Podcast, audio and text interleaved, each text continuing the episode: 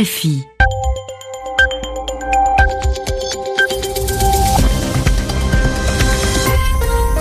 Vous écoutez RFI les 20h temps universel, 21h à Paris. Céline Pellarin. Bienvenue dans votre journal en français facile. Mehdi Medeb est avec moi en studio. Bonsoir Mehdi. Bonsoir Céline, bonsoir à tous. En Italie, la situation politique est très floue. Le résultat des élections législatives ne donne la majorité à aucun parti, ce qui veut dire que pour l'instant, aucun parti n'a assez d'élus au Parlement pour revendiquer seul le pouvoir. Un répit dans la route orientale. L'ONU a envoyé de l'aide humanitaire pour un peu plus de 20 000 personnes. C'est un début, mais c'est loin d'être euh, suffisant. 400 000 Syriens ont besoin de cette aide après avoir vécu cinq ans de siège d'encerclement par le régime de Bachar el-Assad. La France constate que ce sont dans les transports en commun que les femmes se font le plus agresser. Alors les autorités testent une solution, demander au chauffeur du bus de s'arrêter près de son domicile quand on est une passagère dans certains quartiers. Le journal. Le journal en français facile. En français facile. En Italie, au lendemain des élections législatives, c'est la douche froide pour les partis politiques traditionnels. Le résultat du vote des Italiens ne permet à aucun parti ou coalition politique d'obtenir la majorité pour former seul un gouvernement et les négociations risquent d'être très difficiles. Déjà, deux personnalités politiques affirment vouloir gouverner le pays. À l'extrême droite, Matteo Salvini et puis également Luigi Di Maio, le chef du mouvement 5 étoiles qui lui ne se revendique ni de droite ni de gauche. Le mouvement 5 étoiles qui est devenu le premier parti du pays avec 32% des voix, insuffisant pourtant pour gouverner. Et si la démission du chef du Parti démocrate de gauche était la clé de cette équation politique, élément de réponse avec Anissa Al-Jabri. Matteo Renzi était en tout cas perçu comme le premier obstacle à un accord centre-gauche, mouvement 5 étoiles. Le désormais ex-chef du Parti démocrate l'avait juré jamais d'alliance avec ceux qu'il considère comme des extrémistes. Après la claque électorale de ce dimanche, l'ancien président du Conseil italien plaidait plutôt pour une cure d'opposition. Le mouvement 5 étoiles en tout cas déjà sa stratégie, trouver des partenaires sur la base du programme du mouvement et de ses cinq priorités, pauvreté, gaspillage, immigration, sécurité et emploi. Mais ce que propose surtout Ragazzino, le petit gamin, c'est le surnom du leader de 32 ans, c'est de conclure un accord sur des mesures et des réformes ciblées, un contrat de législature d'une dizaine de points avec d'autres forces politiques. En tout cas, pas de sueur froide en vue à Bruxelles pas de gouvernement des populistes en vue. Le mouvement 5 étoiles veut bien discuter avec tous les partis, mais la Ligue de Matteo Salvini a fermé la porte. Une lueur d'espoir dans l'enfer que vivent les Syriens de la route orientale. Pour la première fois depuis le début de l'offensive du régime, mi-février, une offensive que subit ce territoire rebelle assiégé, un convoi d'aide humanitaire de l'ONU a pu entrer dans la route orientale. Ce sont les habitants de la ville de Douma, l'une des plus importantes de la région, qui vont en bénéficier. Mais cette aide, c'est une goutte d'eau dans un océan. En tout, ce sont 400 000 civils qui sont pris au piège dans la Routa depuis cinq ans. Selon Abu Shadi Adala, militant de l'opposition syrienne, Damas n'a autorisé le passage que d'une partie seulement de cette aide humanitaire. Initialement, on devait recevoir de l'aide alimentaire et de l'aide médicale, mais le régime a refusé de laisser passer les médicaments et le matériel médical. Les camions qui sont entrés apportent de l'aide à quelques 20 000 personnes. Mais il y a cinq fois plus d'habitants à Douma, plus de 100 000 personnes. Et seul Douma a reçu cette aide humanitaire. Et pendant ce temps, l'incursion terrestre des forces du régime se poursuit. Les troupes au sol sont toujours appuyées par des frappes aériennes et des tirs d'artillerie. L'armée du régime continue son avancée et elle multiplie les attaques.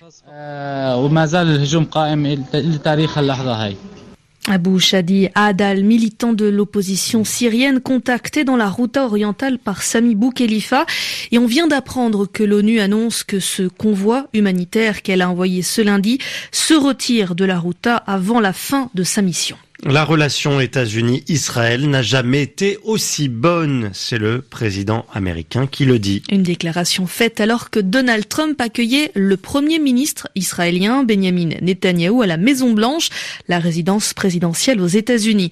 Après cet entretien, Donald Trump n'a pas exclu de se rendre en personne à Jérusalem pour l'ouverture le 14 mai de la nouvelle ambassade américaine, un déménagement très controversé de Tel Aviv à Jérusalem mais qui en plus coïncide, tombe le même jour que le 70e anniversaire de la création de l'État d'Israël, ce qui renforce la colère des Palestiniens. Aux États-Unis, le président persiste et signe. Pour lui, la solution contre les fusillades dans les écoles, c'est d'armer les professeurs. Une proposition qu'il a faite après la tuerie dans le lycée de Parkland en Floride qui a fait 17 morts.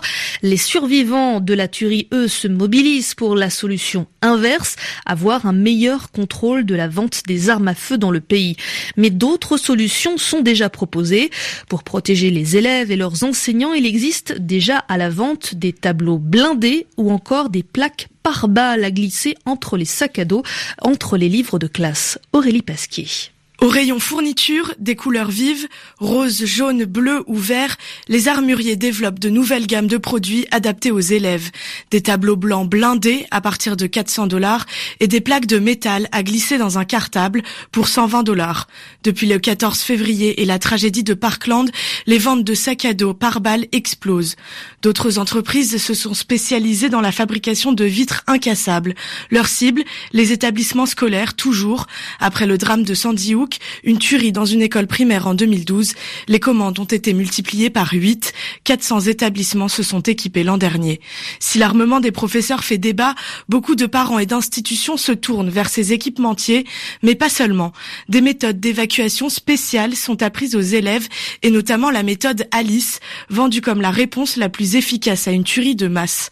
Alice pour alerter, s'enfermer, informer, faire diversion et évacuer en français.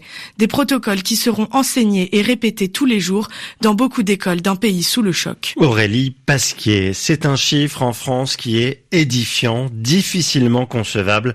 43% des agressions graves commises contre les femmes le sont dans les transports. Après ce constat implacable, il faut réagir. C'est ce que veulent faire les autorités de la région Île-de-France. Ils ont décidé, à partir de ce lundi, de lancer une campagne de prévention pour endiguer le phénomène du harcèlement dans les transports en commun, c'est-à-dire le réduire.